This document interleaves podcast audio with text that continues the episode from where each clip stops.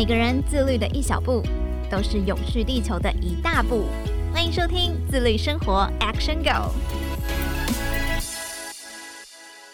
各位听众朋友，大家好，欢迎收听自律生活 Action Go，我是怡璇。永续这个词呢，最近这几年真的是很热门哦。从餐厅主打永续食材，企业制定永续策略，到联合国的永续发展目标等等，全世界呢都在谈论永续。我们今天也请到了两位永续生活的实践家来到节目当中，分享他们的永续生活，还会聊聊在欧洲观察到的永续日常。那这两位来宾，同时也是彭总、李董的永续生活 Podcast 的频道主持人，欢迎彭总跟李董。Hello，大家好，我是彭总，可以叫我 Tracy。那我是李董，我叫 Joe。大家听到你们的声音，可能会觉得天哪，这声音也太年轻、太甜美、青春了吧？感觉很不像董事长跟总裁的声音啊！怎么会有这样子彭总跟李董这个名字呢？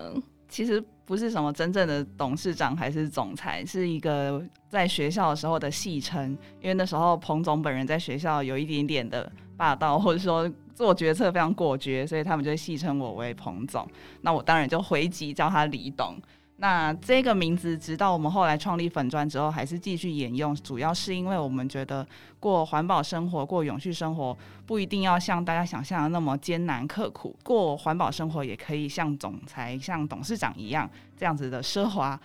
也不一定说奢华，应该说有质感的生活。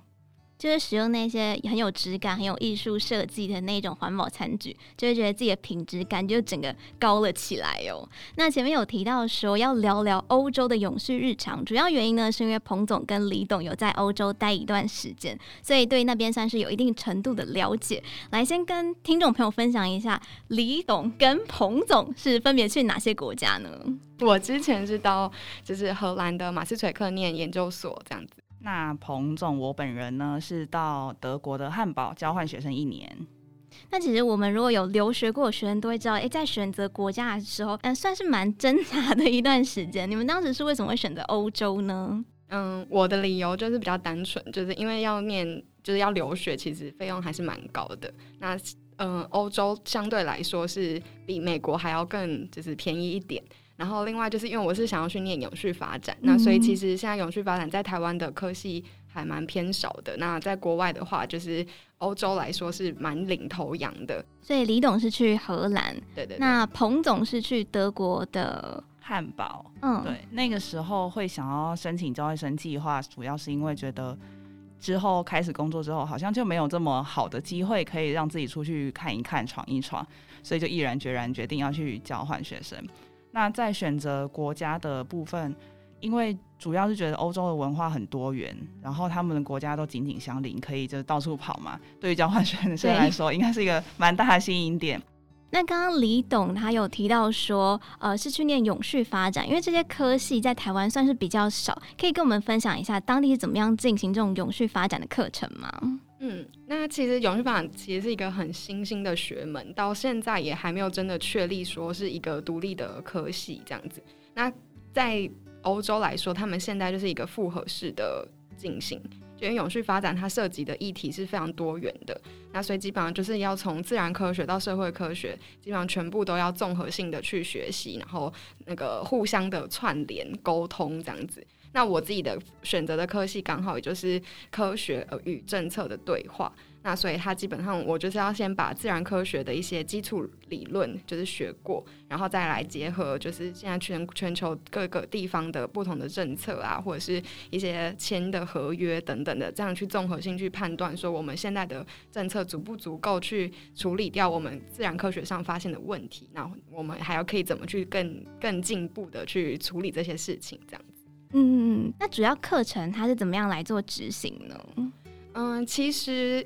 也我我我也不确定我有没有在台湾念过有研究所，嗯，但基本上我们就是很大量的要阅读 paper，所以就是在一个主题之下，老师会给我们很多不同的那个 source，然后去去阅读去探索。然后比较特别的是，我们学校有一个制度是课堂之前，同学们要自己阅读完之后，我们要先设定我们的 learning goals。然后再依据这些我们设定好的 learning goal，在课堂中大家在一起讨论，就是针对每个 learning goal 我们获得了什么，自己阅读的过程得到什么这样，所以其实是蛮学生自主式的在学习，然后老师只是在做一个引导的的角色，他并没有直接要灌输我们什么。他在灌输的过程是透过给我们那些呃文献啊，或者是影片啊这些来源的时候来灌输我们，但是真正要去思考发想的还是大家。嗯，大家一起脑力激荡，然后蹦出一个新的想法，这样子。李董觉得自己在这个课程、这个科系里面最大的收获是什么？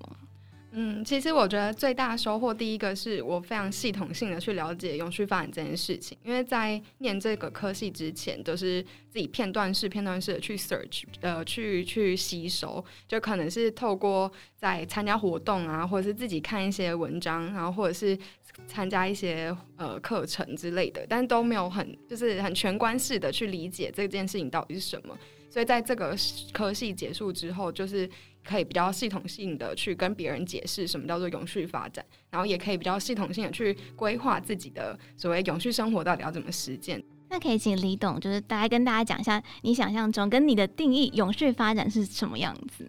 嗯、呃，如果大家有去看，可可以去看我们的一些就是嗯、呃、IG 啊或者什么，我们做了非常多的那个懒人包。那其实基本上我们的概念就是以甜甜圈为架构。所以，所谓的甜甜圈就是它的内核是嗯社会基础，就是我们要满足的呃人类人类发展所需的基本需求。然后外圈呢，就是所谓的嗯生态天花板，那就是说我们这个自然界所供应我们要生活的那些资源。所以，所谓的永续发展就是刚好一个甜甜圈的那个肉。所以，就我们要满足我们的基本需求，但同时我们不能够用尽那些自然资源。就是在能够一直持续不断的回收再造的这个过程中，我们去满足我们的生活，那这样就可以一代接一代，我们就会可持续性的发展，就是一种平衡的概念，这样子。对对对，就我们必须要在那个甜甜圈中间，才不会造成哪边过多或哪边过少。好，那刚刚是李董的分享，那想问问彭总是去欧洲学什么专业呢？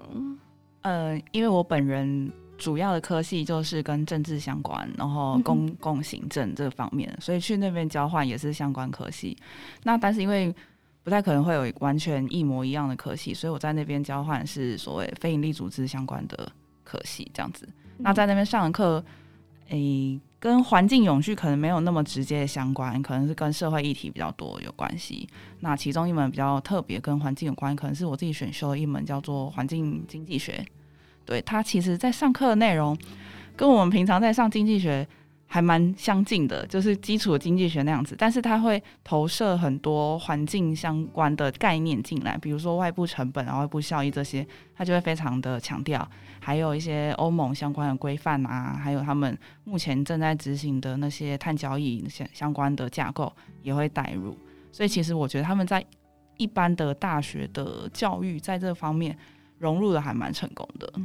好像算是每一个科系都会多多少少掺杂了一些跟环境相关的议题，还有资讯在里面。那也因为两位都有去过欧洲，所以呢，我就准备了几个主题哦，总共有八大主题，想要一一的来请你们分享在留学时期的观察，分别在德国还有荷兰看到的勇士日常。我们就从第一个开始，就是饮食。其实我在你们的部落格也有发现说，有分享在荷兰有一个食物银行，这个部分给我跟我们说明一下吗？其实它不是食物。银行，它其实是一个叫做 food bank，它的 bank 是那个荷兰文的椅子的意思，所以它是说就是嗯食物，然后可以就是供应给大家，大家来这边坐坐一起吃。那它其实是一个剩食的推广的单位，那就是我们在礼拜五跟礼拜六的时候，那个就是我们的城市都会有所谓的市集，就是像台湾市场一样。那市集结束之后，其实通常不可能全部卖完。所以就还会有剩很多，那剩很多，有些品质没有那么好，就是你当天不吃完就可能会坏掉的那一种，通常店家就会直接把它丢掉。那所以我们就会去在这个时候，就是它即将结束的那个时候，就一起去扫荡，就是去拜托那些店家，就是可不可以给把这些你们可能要丢掉的东西给我们这样？那我们就会把全部东西就收回去之后，就开始以收到的东西，然后来去创作料理，就是有点像台湾就是人生百味有在推广的石头汤的概念。所以就也是把剩食，然后一起煮煮好的食物再可以分享给大家，这样子。这个蛮不错，就不会浪费食物，可以让食物一直持续的这样把它消耗掉。对啊，而且他们营造出的那个氛围就是非常棒。就我们在主食的那个地方是一个废弃的工厂，然后他们就是嗯有一些游民啊之类的去把它占据，然后就打造出一个这样子的空间。就所以在那边就是大家会很 chill，就是有点嬉皮感。就是我们可以在那边，就是大家会找一些音乐来啊，就或是有些人他就自己带吉他来，然后我们就在那边一起唱歌跳舞，然后吃东西这样。好，那刚刚那个是饮食部分的分享，接下来就是穿衣打扮这个部分，有什么可以跟我们分享的吗？这个部分我自己观察到的点是，我觉得德国人不知道是风格使然呢，还是环境永续的使然，他们的穿着打扮蛮重视机能性的，而且通常都是蛮朴素的，所以就比较少看到那种追求流行那种很花俏的那种。打扮出现在路上，我不知道是因为我自己观察到的现象，还是德国所有人都是这样子。但是我自己观察到是蛮多，大家在选择的时候会比较重视功能以及它嗯好搭配性啊，或是比较符合他自己的风格啊，然后朴素为主这样子。这样子的话就比较少会造成呃过度消费，或者说你这一季过了之后就不能再穿那些衣服的那种快快时尚消费。就比较不会盲目追求于现在流行的东西。不过快时尚在欧洲还是非常风行啦，所以这个 这个也可能只是我个人观察而已。嗯，但德国确实好像比较理性一点点，就比较在消费之前会先多思考，或者是其他欧洲人会觉得太无聊。对对对。啊，好，那下一个就是生活日用品的部分，他们会有着重什么样的材质啊，或者是成分吗？我们自己观察到是他们真的蛮重视 organic 这件事情，嗯、所以就是嗯，不管是要全 vegan，然后跟就是 organic，他们都会有很清楚的标识，他们那个标标章系统是非常完整的，然后也都会考核的很严格，所以他们就是很要求说他们使用的东西来源是要很天然，然后就对身体无害之外，对对环境对其他动物也是要最低的伤害这样。这个是每一个产品都会这样子，大部分都是这样子。绝大多数都会有这个选项。那你们在欧洲有观察到身旁人在购买的时候会特别去看，哎、欸，有没有？哎、欸，真的都会。对，他们都会看那些标示，然后依照他们注重的议题，然后去选择。有些人可能重视无动物实验，他就会特别去选。哦，这个是有标示无动物实验，所以我买这个。那有些人可能是 vegan，他就是选择 vegan 的，或是更多人其实因为他们蛮注重养生的，所以会选择。上面写 BIO 的，就是代表说那个是天然，就是可能比较健康的一个标识。嗯，对，他们就会选择这样子的商品。甚至有一种商店是全部都是卖这样子的商品，就全部都是卖 bio 的东西的东西的的商店。对，那他们除了内容物之外，我觉得我发现另外一点，他们外包装，我自己个人也觉得蛮环保的。有两个点，第一个点是我觉得他们的包装不会像我们有很多贴纸。就是很会写销售第一名，或者说那个，对对对，或者罐口上我们还会多缠绕一圈，就纯粹透明的塑胶膜。在欧洲，我真的第一次看到，就是完全开放式，我还吓一跳。我想说，这样你不怕别人倒出来吗？就是什么样的用品啊？完全开放式。任何就是像什么那个乳液呀、啊、那个牙膏啊，全部都是可以打开。怎么样？他们是一个大盒子，然后全部关在里面这样子吗？没有，就是你们我们在就是屈臣氏买的话，通常你会没有办法就是按压它，对，它通常会被包起来对吧。对对，然后我们那边是可以，你就可以打开来闻闻看，然后什么就是都可以做这些事情的。就是它没有贴起来，或是封起来，嗯、把那个罐口它都没有封起来，然后。我第一次看到是有点吓到，第一个想到是卫生疑虑，但后来想想，好像如果大家水准好一点，就不会有这样子的疑虑。对呀，对对对对，所以这个第一个就是少掉很多外包装上面的多余的东西，这是第一个。第二个是我觉得他们蛮重视那一个包装能不能可分解，所以其实我自己有注意到蛮多的包装上都会强调说，哦，这是什么塑胶可分解，或是怎样生物可分解什么之类的，不确定真实性，但至少它是有。就是这个倾向的。好，这一部分呢是生活日用品的一些采购啊、材质跟他们卖的方式一些分享哦。那接下来呢，教育的部分，觉得教育部分他们有特别做了一些什么永续教育吗？其实刚刚彭总他也有分享，就是其实一般的科系也都会有。那我我自己个人是因为我就是在念永续科系嘛，所以有点不准。但我们学校的科就是社团就非常的丰富，然后大多数绝大多数大概有一半以上都是跟环境永续有相关的。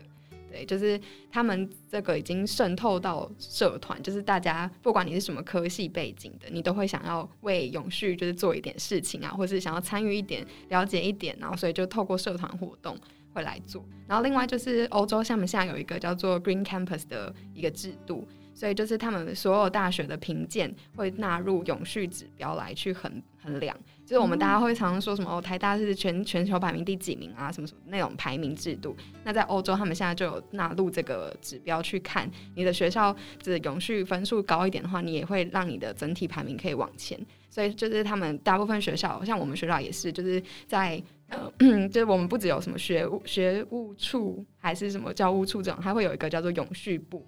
那那永续部的老师，他就会再组一个社团，就是请学生们一起去思考，说要怎么把我们整个学校园的嗯、永续啊，或是怎么如何更 green 啊什么之类的这种方式去把它实践。那永续很深入校园呢。那接下来呢是住宅的部分，就是他们的房子啊有什么比较特别的？基本上看到太阳能板是蛮平常的事情，就是每一栋上面都会有个太阳能板。对对对，就是还蛮常看到，就完全不稀奇这样子。嗯、那另外是我觉得他们自己的建材也蛮强调绿建筑这件事情，就是你本身就要够保暖，然后因为他们很冷嘛，所以如果你就是室内不够保暖的话，你暖气势必就要开很多。嗯、但我自己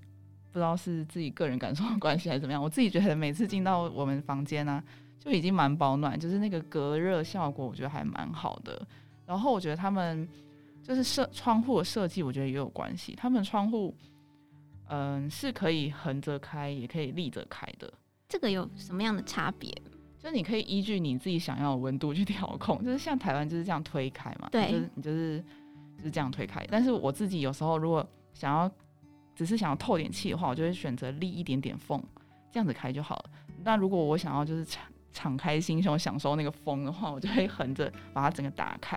所以然后他们自己也会依据他们的需求去调整这个风的强度，这样他们就不太需要使用到。呃，什么电风扇还是冷气？因为基本上他们也没有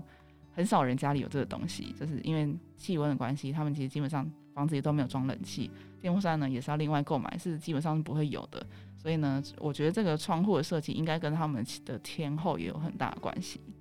澳洲基本上它是一个非常复古的，就是嗯州嘛，所以它基本上所有东西都是。嗯，古迹就是你日常的住居家都是都是已经好几百年古堡之类的那种。对，就是也不一定古堡，可是可能就是你们历代的房子就是不太会去变，那你顶多就是定期去做装修。所以他们基本上，我觉得这是另一种面向的永续，就是不一定要去盖新的绿建筑。你如果可以持续的去使用旧的建材的话，就代表你可以去省去挖新建材的那个废气。因为其实挖建材不只是说你要用到那个资源，你在开采过程中也是有非常多的消耗，然后可能也会有一些社会人权议题。能够重复不断使用，其实就是永续的一种方式。好，那接下来交通方式的部分，觉得。你们观察到永续是什么样的？就我们原本有讨论啊，就是我们在其他的部分也都有分享过很多，就是他们公共运输啊，或者脚踏车啊，或者是说他们会尽量减少搭飞机之类的这个故事。但我刚刚就在讲建材的时候，突然想到有一个他们很关键的点，就是他们的路面很少在铺柏油。那这件事情就是会让整个城市的那个温度是降温很多的。就是因为我们柏油其实很吸热，然后它是直接盖住那个所有透水啊、透气的那些东西，所以其实对于整个城市的水循环来说也是会很糟糕的。那但是在大在欧洲绝大多数，他们就是要么就是铺石砖，就石块这样子一块一块的拼凑，然后也很少用涂料，他们基本上就是靠就是不同石块之间的这个就是咬合，然后去固定住之类的方式，就是会去减少呃这些建材的。对于大地的覆盖，这样子，嗯，在欧洲确实很少看到那种柏油路的地板。好，我自己本身有观察，我觉得欧洲人好像真的比较常去搭那种跨国家的火车，比较少去搭飞机。这个部分他们确实也是想到永续发展，还是因为特别喜欢火车之旅呢？这个部分我自己有一个蛮特别的经验，是我在搭火车的时候跟隔壁的欧洲人聊天，嗯、然后呢就聊到说，哎，为什么会搭火车旅行？他就聊说，哦，因为我觉得现在气候变迁很严重，所以我不想要搭飞机，我自己选择搭火车。我就觉得非常惊讶，想说怎么可以从随便从一个路人的口中听到这种。只有我在台湾，只有我们这种理想主义者才会出现的答案呢？就是真的是随便一个路人就说哦，因为现在气候变迁很严重，所以呢，我觉得碳碳排放不要排放那么多，我就选择搭火车，反正我时间还够这样子。所以他们在选择交通工具上确实是有这样的考量，而且他们在不管是客运、火车还是飞机，他们其实在网站上都会输透露出他们的碳排放，让你去做一个选择依据，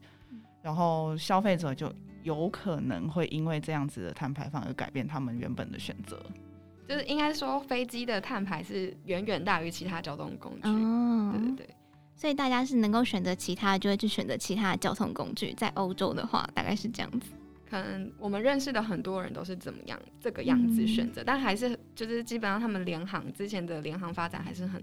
很发达，嗯、所以基本上他们的就是选择搭飞机的人还是很多，因为搭飞机的价格其实很多时候反而比搭火车还要便宜。但他们现在就是有那个碳的，就是碳交易的制度，也会被纳入进他们的呃飞机票的购买。对，但是他们现在目前的是以就是鼓励制的，就他们会有开放一个选项，就是比如说他刚刚讲嘛，就是你们碳排放是多少几公斤，那你要不要就是去做一个碳抵消的动作？他买下去之后，他可能就拿这笔钱去做呃种树啊之类的，去帮你抵消这个碳排。然后另外就是这个是现在过渡期的做做法，然后他们之后是会直接就是直接就刻在你的票价里面去，所以就是也会相对拉高那个。那个飞机的票价，所以付那个碳排的那个税，那个费用是主要是交给谁？嗯，就是如果你是直接在网站上，就是你在购票网站上买的话，那就是直接是给那个航空公司，然后就是会让航空公司去做这个操作。Oh. 但是我们老师就会说，不要去用按那个，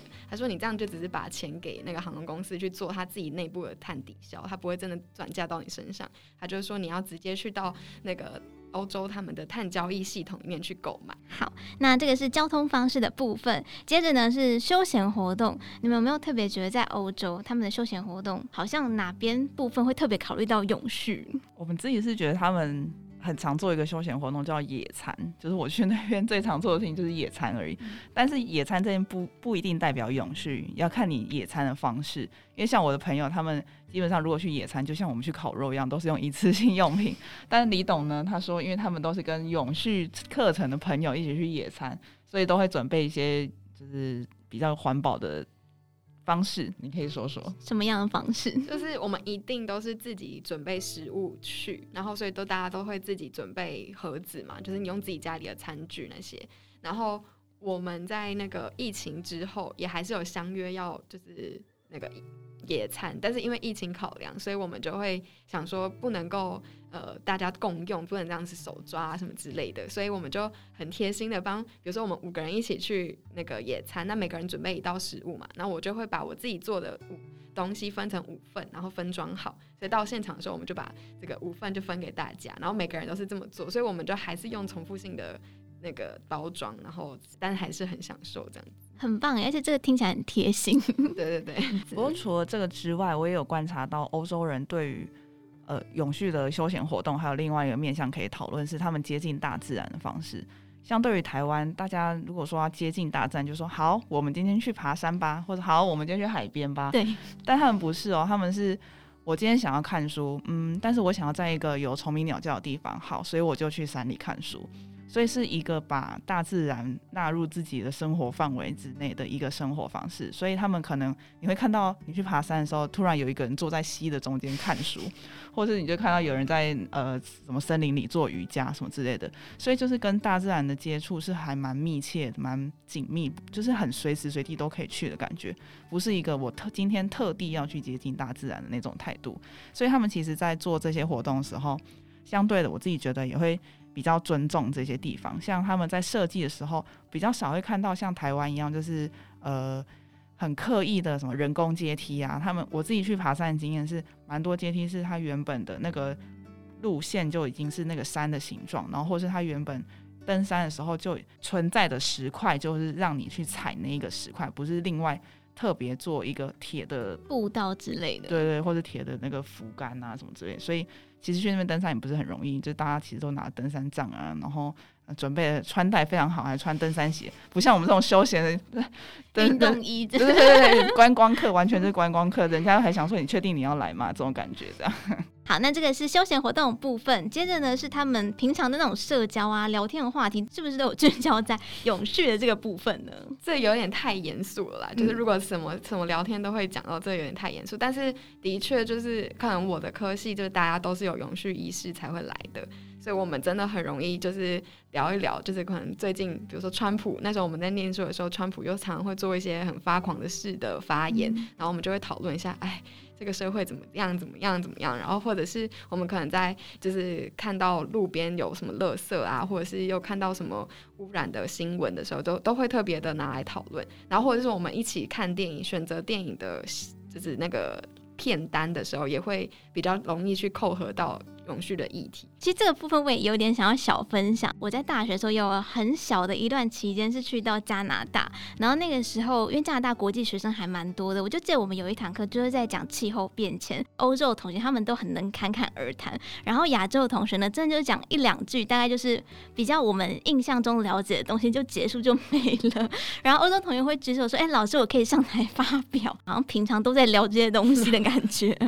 那刚刚那个是李董的分享，而彭总同学间如果是提到这种环境的议题，你们本身是可以一直聊下去的吗？还是会觉得哎、欸，这个人有点 boring？不会，因为德国人本身就很 boring。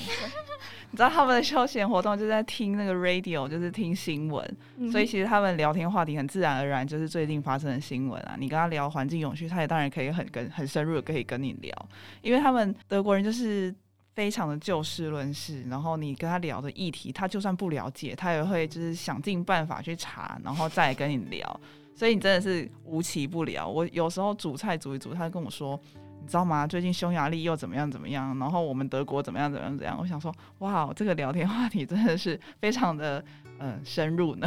他们是从小学的时候就是这样子，还是大学生才开始有这种意识啊？其实我觉得应该算是耳濡目染吧，就他们的爸爸妈妈平常也是用透过看报纸啊，或者是听那个广播，然后这样接收一些讯息，所以他们可能也很习惯这样接收讯息。所以你可以很常看到同学或者是室友，就是一边洗澡一边听那个新闻广播，或者一边煮菜一边听新闻广播，或者拿着报纸在那边吃优格，然后当早餐这样子，就很很很自然而然，没有什么很刻意的感觉。他们生活很搭配时事哎、欸，我觉得除了就是接收资讯之外，还有一个点是他们可以很自然而然发表这件事情，就是因为他们其实从小都是被尊重，就是视为一个个体，就不管你是小孩还是大人，都是一个独立的个体，所以你不会因为你年纪小，所以你就被剥夺你的发言权，或是降低你发言的质量之类的。所以他们每一个人从小就是可以被鼓励发言，所以他们一直到长大也都是很自然而然可以跟大家侃侃而谈他们的想法这样子。好，那这以上呢就是八个主题，主要是跟大家分享欧洲很永续的日常哦。那对于李董跟彭总来说，觉得这一次的留学经验最大的影响是什么呢？彭总本人呢，自己最大影响是觉得更无设限了，因为你在欧洲看到了非常多元的，不管是文化，或是生活经验，或是各种方面的见解，你就会发现。哇，原本觉得很理所当然的事情，都已经不是那么的理所当然，所以你当然就会更无设限，没有什么是不行的，然后更有呃开创性的想法去尝试各种事情，你也不会觉得说啊这种事情怎么会发生，因为它就是确实就是发生。那或者说，诶，我觉得我好像没有办法达成这件事情，但是没有，就是当你去闯荡更多的时候，你就会发现其实任何事情都很有可能。所以我觉得这一趟欧洲之旅对我来说改变最大，应该就是我自己，呃，对于限制这件事情的理解就更不一样了。嗯，好，那这个是彭总的分享。那李董的部分呢，就是开启了自己爱国的心吧。嗯，等于是看到荷兰的一个理想的状态，就是我知道可能目标是什么。就是那个具体的形象已经被描绘出来，然后也被活出来了。那所以就是可以看到台湾有其实有更多其他的体质是比荷兰更更可以去雕塑的，然后或者说我们可以做的更好的地方，然后我们可以一起迈进什么什么，就是怎样子更永续的生活啊之类的。所以就是我自己反而是觉得在。经过这些洗礼之后，对于台湾的投射会更多，然后就更想要回来台湾，就是好好的去参与这些改变的推动。就两位的观察而言呢、就在欧洲的这样子一段时间的观察，你们觉得我们要怎么样啊，才能够像德国、荷兰一样永续直接深入我们的日常呢？就是我觉得这个是一个非常多角化的事情，就并不是单一的人或是一件事情就可以推动这些改变。就是比如说我们刚刚讲到的八大主题，其实这八大主题都是有很多东西来去构成，就可能包括刚刚说新闻媒体，你媒体灌输的东西是什么？然后学校，我们学校教育学校的制度是怎么样设计，可以让这些东西去深入在大家的心中。然后再来就是你可能企业的企业的那个政策是怎么样子去受到呃消费者的影响，或是政府政策的推动。那因为欧洲它其实还有一个欧盟的框架，所以就是变成你就算自己国家的政府没有这么的在意这个议题，可是因为有欧盟的压力之下，它可能又可以在推动自己国家前进。但台湾其实就少了很多国际。组织的一个压力，所以我们就必须要非常的仰赖自己国家这个政府，然后还有民间怎么样子去合作，去推推出这些事情，就在刚刚说的各个面向里。所以就不只是个人，连可能政府啊，还有地方，可能一些民间的组织一起合力的去推动，才有可能让我们的日常变得非常的永续哦。那两位啊，因为是永续实践家嘛，永续生活实践家，你们对于未来那种永续社会有没有什么样子的想象？我们自己对于永续生活的定义，或说想象的话，主要是觉得是每一个人对。这个生活或是环境都是有意识，并且是尊重的。所谓有意识，是说我今天做任何决定，我不一定真的要做出什么事情，但是我在做决定之前，我都会自己先想过一遍，我自己在做什么，或是我做了这个决定之后会造成什么样的影响。那你自己经过你自己各种方面的评估之后，才做出尊重这个世界的选择，而不只是想到自己而已。所以我自己认为，所谓的永续生活，就只是。嗯、呃，大家都很有意识的在尊重这个世界的生活方式。就自己在做事情之前，就会想一下，我接下来要做的那个事情会不会影响到其他人，或影响到环境。好，那当然，两位有在经营 Podcast，跟大家分享永续生活跟一些概念的频道，原本叫做无塑生活，后来变成永续生活，这个中间是发生什么样的转换故事呢？因为我们一开始很纯粹。很单纯，就只是想要记录我们使用环保餐具的这个过程而已，所以就是从减少塑胶开始。但是当我们开始关，渐渐慢慢关注越来越多，就会发现环境永续这个议题，并不只是限缩在塑胶或是垃圾这样子的议题而已，而且永续也不只是环境，它还有社会跟经济的面向。所以我们认为，如果真的要继续往这个方向去关注的话，应该要扩大我们的视野，把。呃，我们的焦点从塑胶无塑生活移转到永续生活。那很多人听到永续，真的会觉得永续是一个好像很遥远的词，因为它其实本身也是蛮抽象的。它其实就是一个平衡这样子一个概念哦、但其实我们每个人都可以做到永续。比如说，就像刚刚彭总讲的，我们在做每一件事情时呢，都可以先考虑一下，做这件事情会不会造成什么样的影响啊？对环境有什么负担？做了一些调整之后，我们就可以改变我们的策略哦、不一定说要是呃，可能环境保护专家或者是念永续发展学生才可以做，是大家都可以做的哦、再次谢谢彭总跟李董来到节目当中，也谢谢今天各位听众朋友的收听，我们下次再见喽，拜拜，拜拜。你也在过永续生活吗？永续距离你我并不遥远，像是去买饮料的时候，发现口杯经过设计，不再需要吸管了；买三餐的时候，也注意到自己准备便当盒装菜的人变多了。你也跟上了自律生活的列车了吗？欢迎八月二十到二十一号到瓶盖工厂台北制造所一起参与自律生活节。这是二零二二金周刊 ESG 永续台湾发起的自律行动，丰富有趣的零废弃市集、自律生活策展相关讲座全都有，邀请大家和我们一起成为守护地球的小绿人。